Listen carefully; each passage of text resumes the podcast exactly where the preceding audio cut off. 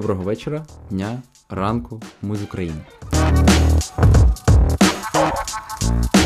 В цьому відео я постараюсь розкрити для вас декілька питань щодо того, чому більше не потрібно використовувати російські crm системи що потрібно робити зараз, та які є в Україні та в світі альтернативи цим crm системам Одразу вибачаюсь за можливі помилки в українській мові. Привіт вам з Харкова. Ну що ж, поїхали. Чому потрібно змінювати російські crm системи та інші бізнес-системи, якими ви користувалися? Ну, по-перше, та найважливіше, це те, що оплачуючи просто пакет за цю crm систему ви сплачуєте податок додатково до Російської Федерації. Та які співробітники роблять у цій компанії, вони також десь е, тратять свої гроші, а саме в Росії. Тому це пряме фінансування країни. Не буду на цьому загострювати свою увагу. Почнемо, напевно, з бізнес-аргументів далі. І перше, це можливість. Зникнення усієї інформації, тобто втрата усієї бази, яку ви отримали за роки праці. І це дуже погана історія, тому що ну, з ким ви ще будете працювати під час війни та після війни. Це ті клієнти, з якими ви вже попрацювали, і це ваш такий скарб, яким ви можете користуватися. І вгадайте, якщо це зникне, що ви будете робити. Це дуже погано. Тому щодо першого аргументу, задумайтесь.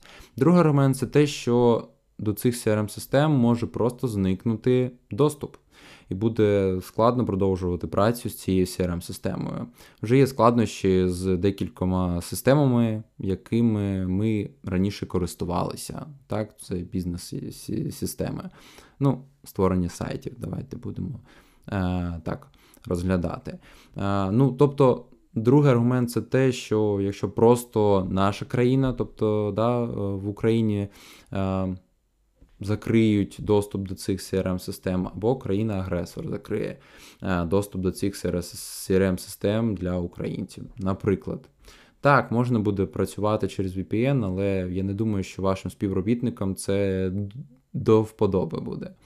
А, е, І що ж, перейдемо до третьої. Третього аргументу це репутаційні ризики. Тобто те, як до вас будуть ставитись ваші співробітники, нові співробітники, яких ви будете наймати на працю, та ваші клієнти, якщо вони дізнаються, що ви працюєте з, наприклад, наприклад, з Bittrex 24 або AMO, або Retail CRM, та будемо називати ці російські кораблі. А, І четвертий це те, що у Росії є доступ до усіх до усіх ваших ваших клієнтів, по факту, до усієї бази ваших клієнтів. Бо а, усі а, сервера, які там є у Bittrex або AMO, або Retail CRM, знаходяться саме в Росії. Тому. Я думаю, що ви мене напевно зрозуміли, що не дуже хочеться, щоб органи а, цієї країни мали доступ до цієї бази. І ви їм якось допомогли в цьому. Ну що ж, аргументи ми привели з вами. Тепер що ми можемо з цим робити? Да, І по-перше, це повністю експортувати усю базу ваших клієнтів із CRM-системи. Це легко зробити. Ви просто виділяєте, наприклад, в Bittrex 24 усіх ваших лідів.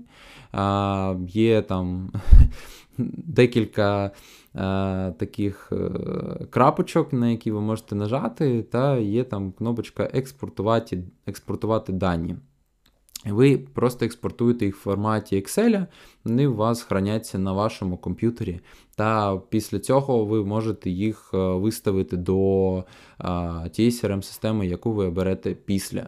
Ну або просто сохранив ці дані для себе в майбутньому можливо, усе.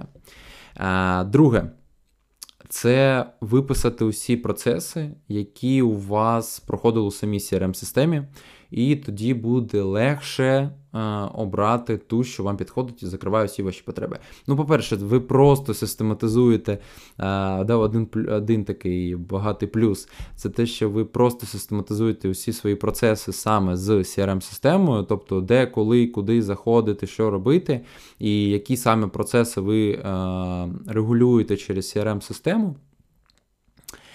Це вам допоможе просто систематизувати ці дані. Можливо, ви ніколи цього не робили. Це ваш шанс. І третє, це просто змінити CRM-систему з російської на якусь іншу, а саме яку ви просто зможете оцінити або після перегляду цього відео, або перейдете по посиланню, яке знаходиться під відео. Там будуть написані усі crm системи альтернативи, які ми будемо сьогодні з вами проговорювати. І також е, просто здійснивши перші два пункти, особливо другий. Да, зрозумівши, який процес, які процеси вам потрібно закрити. Ну що ж, прийдемо до тих альтернатив, які я виділив для вас да, І саме якими ми будемо користуватися у своїй праці, які ми будемо е, інтегрувати до наших відділів продажу. Е, ось. І почнемо ми з першої. Е, да, Це перша CRM-система Zoho. Це, напевно, одна з найпопулярніших CRM-систем ще до війни була да, окрім AMO, Bittrex і Retail CRM і інших CRM-систем, якими ми користувалися. І ця система є насправді SaaS-системою, тобто ви можете автоматизувати там не тільки продажі. Тобто за ті е, кошти, які ви будете сплачувати CRM-систему, ну нібито. Ви сплачуєте не тільки CRM-систему, ви можете автоматизувати дуже багато. І саме е, і саму роботу, тобто да, те, як ви будете надавати там послуги або товар, або що ще там, наприклад. Також це бухгалтерія, це HR, це інтеграція з іншими сервісами. Тобто, насамперед, е, Zoho це така система, в якій можна автоматизувати все, е, увесь ваш бізнес. Ваш бізнес. Sorry. І ви можете туди інтегрувати все, що завгодно. У них відкритий API, і по факту це платформа для автоматизації. Так? Це не просто CRM-система, а це платформа для автоматизації. Е, І, наприклад, якщо немає якогось модуля, яке створила саме Zoho, ви можете по відкритому API просто інтегрувати будь-який сервіс, е, який вам до вподоби. Е, Ще які плюси я виділив для по цій CRM-системі, це те, що вона швидка до налаштування, саме CRM-ка. Так, ви швидко можете перейти до неї, е, здійснивши просто експорт та імпорт е, даних із вашої crm системи підключивши сайти і, або що ще, що у вас є, наприклад, якісь форми чи ще щось. Далі, в неї дуже класна мобільна версія, вона класно працює. Я сам вже декілька разів, ну, так як шукаємо зараз е, і вже в налаштовуємо декільком компаніям саме CRM-системи, тому ми ось е, я вже і трохи по, е, поклацав е, по цих системах. Далі, немає тут коробкової версії, це мінус. да, Тому що декілька компаній, наприклад, товарні бізнеси люблять переходити на коробкові версії просто для того, щоб зберігати свої дані на власних серверах а також в коробкових версіях буває більші можливості щодо інтеграції та більші можливості щодо е, якихось внутрішніх е, налаштувань інших, да, окрім тих, що дає сам розробник. Е, і далі це. Стабільна технологічна система це плюс, тому що ця система вже пройшла багато-багато клієнтів. Давайте будемо Е, так про це розсуждати. Е, тому що чим більше клієнтів проходить, тим більше помилок вилазить, тим більше якихось налаштувань е, вилазить до цієї системи. Швидка підтримка це багатий плюс, бо в інших crm системах цього майже немає. І також наша любима і мій багатий плюс це те, що є канбан. І завдяки неї можна автоматизувати будь-який бізнес по факту. Все, що завгодно, все, що вам здумається, можна автоматизувати в цій системі. Тому, напевно, це одна з систем, яку я а, буду рекомендувати усім компаніям, які до нас звертаються. Ось, поїхали далі. По Zoho CRM забув додати, що це індійська компанія створила цю CRM-систему і по ціні. Ціна зараз від 14 євро плюс, але розумійте, що це наймінімальніший пакет, який є, і за одного користувача. Я би обрав, що це мінімум буде 30 євро за користувача, тому що будете використовувати не мінімальний пакет 100%. Далі, поїхали е, поїхали далі. Це естонська CRM-система PipeDrive, вона в тій же ціновій політиці, як і Zoho, вони є стабільнішими та налаштованими, ніж інші CRM-системи, тому що в них багато-багато клієнтів. Це, Ця CRM-система, вона саме CRM-система, тобто, ну, якщо Zoho це більш автоматизація усього бізнесу, то PipeDrive це автоматизація саме продажів. В неї дуже схожий інтерфейс AMA. Ну, вона і з'явилася раніше AMA, тому розумієте, звідки взялась AMA. Потім це гнучкий та швидкий у налаштуванні сервіс, і насправді вона дуже-дуже легка і в дизайні, і в простоті е, розумінні. Тобто ну, менеджер може і сам зрозуміти, де куди клацати, і е, менше зусиль потрібно буде на навчання, бо вони схожі, дуже-дуже схожі. Так, вона дорожча в 2-3 рази, але вони дуже-дуже схожі. Потім любиме канбан, звісно, декілька можливих видів відображення даних. І також тут є багатий мінус, те, що не дуже швидка підтримка, дуже погана. Дуже-дуже погана, але є, як завжди, класний мобільний додаток, тому це плюс. Ось. І щодо інтеграції, PipeDrive має мало інтеграції з тими сервісами, якими ми раніше користувалися.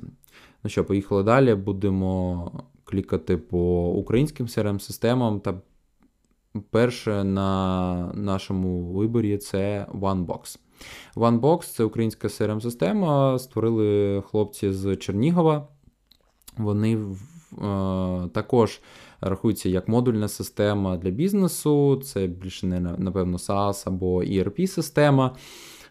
І підходить для будь-яких по факту видів бізнесу.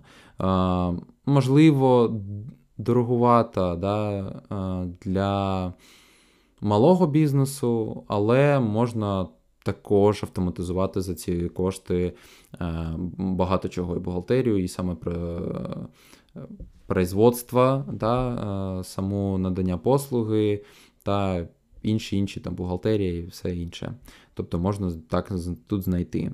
Тут немає коробкового рішення, не дуже налаштований мобільний додаток, дуже погано виглядає. По дизайну вони не дуже класні та не дуже зрозумілі, дуже банально, і такий дизайн виходить. Ну, але все працює і це український сервіс. І підходить майже для будь-якого формату бізнесу, тобто не підпадає тут якихось систем. Але і також багатий-багатий плюс це те, що є інтеграція з стандартами для України сервер, системами да, та сервісами. Поїхали далі. Це NetHunt, також українська компанія. В них недорогий сервіс від 8-5 від 10 доларів на місяць за менеджера, але зараз є класна класна штука, що в них 6 місяців безкоштовного користування для українських компаній. Це також тільки CRM-система. Але вона знаходиться на базі Google. Ну, Мені здається, що це такий додаток до пошти Google да, до Gmail, тому що у них багато різних інтеграцій саме з gmailовськими сервісами. Вона на українській мові, Декілька видів також відображення, дуже банальний дизайн та дуже проста логіка роботи в цій CRM-системі. Ну, Небагато інтеграцій, але є інтеграція з Zapier, що є легким інтегратором з іншими сервісами. І є відкрита API.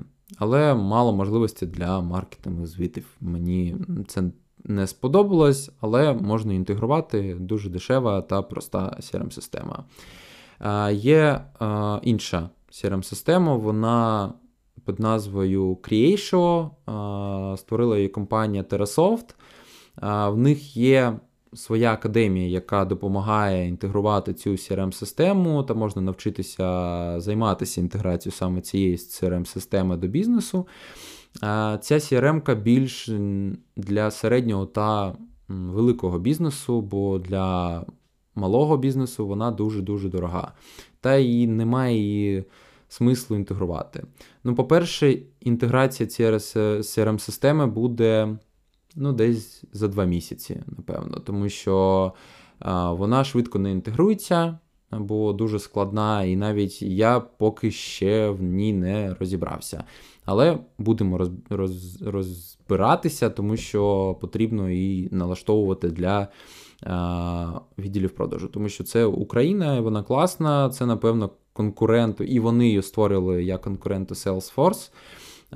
Це також crm система її не буде в дан, в даному корисному матеріалі, але знаєте, що така є. Є мобільний додаток, він непоганий, дуже швидка підтримка на українській, на російській, на англійській мові, на якій вам здумається. І що ще? Вони дають 50% знижки на 2 роки для українського бізнесу. Ну, можливо, з цією скидкою на 2 роки підійде для малого бізнесу, та можна буде її інтегрувати, ну, щоб вирости за 2 роки до середнього та великого бізнесу, щоб можна було її оплачувати. Ну, 30 доларів на місяць за одного користувача це багатенько, насправді. Далі, Keepin CRM-система. Я, напевно, зараз е, зроблю анонс щодо того, що ми переходимо більш для CRM-систем для товарного бізнесу. І, напевно, ось ті, хто товарним бізнесом займається, для них буде ось ці 2-3 CRM-системи найважливіші. Тому що вони, вони не дорожчі, вони легкі, прості до інтеграції, прості до роботи, багато інтеграції з маркетплейсами, з інстаграмом, фейсбуком. Все, що є. Ну, тобто, можна інтегрувати. І це саме українські сервіси, тому легко мати підтримку та й саме інтегрувати цю CRM-систему зі своїм бізнесом. А, Почнемо з Keeping CRM. А, як, як і сказав, це більше підтоварний бізнес. По ціні це 200 гривень користувач у місяць. Готові інтеграції з маркетплейсами, легкі в налаштуванні та користуванні, і рішення саме для малого бізнесу. Для середнього, для великого бізнесу трохи вище, Zoho, Creatio, PipeDrive ви використовуєте. А, Далі, Asteril CRM це інша CRM-система, також українська, в неї вже від 300 гривень на місяць. Є вже нормальна інтеграція з Інстаграмом та Фейсбуком, є формат заказів, є формат виконання цих заказів, тобто трохи більша ця CRM-система, ну і трохи дорожча. Готові інтеграції також з маркетплейсами, з новою поштою, легкі до налаштування та користування. І, що найважливіше, немає мобільного додатку. І третя CRM-система, вона бельгійська, Оду, можливо, я, е, колись там вам хтось її рекомендував, або що ще. Е, якщо використовувати тільки CRM-систему без якихось додаткових інтеграцій, просто для зберігання бази даних, то вона безкоштовна. Якщо далі, то від 12 євро плюс на місяць за користувача. Е, є можливість просто безкоштовного користування, це великий плюс та для компаній зі стабільними бізнес-процесами. Оду є ERP-система, тому її можна використовувати не тільки для автоматизації відділу продажу, а також інших систем, які є. Я ще багато не назвав CRM-систем, я не буду в цьому відео їх розкривати. Це і HubSpot, і Salesforce, і Sitnix, і інші CRM-системи, які можна знайти просто по а, запросу в Google. А, і HubSpot, і Salesforce це більше все ж таки для великих бізнесів. І ну, їх майже не буде ніхто е, інтегрувати саме в Україні, бо вони не налаштовані під це. Да, Зохо якось там налаштовані, якісь інтеграції є, якісь системи налаштовані, але є інші crm системи які я вказав. Але от більші CRM-ки поки ні. А, На яку саме CRM-систему а, переходити вам? Це лише ваше рішення. Для початку просто випишіть усі свої процеси, як я казав раніше, да, які вам потрібно автоматизувати та вести у CRM-системі, і потім вже обирайте. Ну, я думаю, що ваша точка буде або на Zoho, або на PipeDrive, якщо ви послугами займаєтеся, або онлайн Е, освітою, або Creation, якщо ви трохи більша е, компанія і хочете більше автоматизувати систему під українським брендом. Е, або якщо ви товарний бізнес, це Steril або Keepin crm системи Ну, легкі да, для використання інтеграції. Якщо ви не можете самі обрати CRM-систему та як її інтегрувати, не розумієте, ви можете до нас звернутися. Ми займаємося інтеграцією. Компанія е, Sales Production і в ліце е, директор цієї компанії, один із директорів, у мене ще є партнер е, Анна Волинська. Ми з нею створили таку компанію. Ми займаємось інтеграцією CRM-систем. Ми можемо вам допомогти в розб... ну, розбиранні усіх процесів, які ви е, хочете автоматизувати у CRM-системі, та підберемо ту, що для вас більш корисна, і закриє усі ваші потреби. Тому ви можете написати нам е, в Телеграмі або мені в Інстаграм е, з питанням, як інтегрувати CRM-систему, або просто за консультацією. Пишіть. Ми будемо раді поспілкуватися та закрити ваші потреби. А, Також Хочу додати, що під відео, як я казав раніше, є е, посилання на те, які ми CRM-системи сьогодні з вами проговорили. Ви можете до неї перейти, поклацати, подивитися, там є всі прайси, всі ссылки. Е, думаю, що для вас це буде важливим. Е, переходьте, діліться цим відео подкастом, ставте лайки, підписуйтесь, будемо раді, раді зробити ще щось для вас. Якщо ви хочете більш детально розглянути якусь CRM-систему, пишіть саме яку, ми розглянемо це в відеоформаті, і ви зможете цим поділитися та самі розібратися з кожною CRM-системою, та я буду радий вам допомогти ще в такому форматі. Ну що, до зустрічі!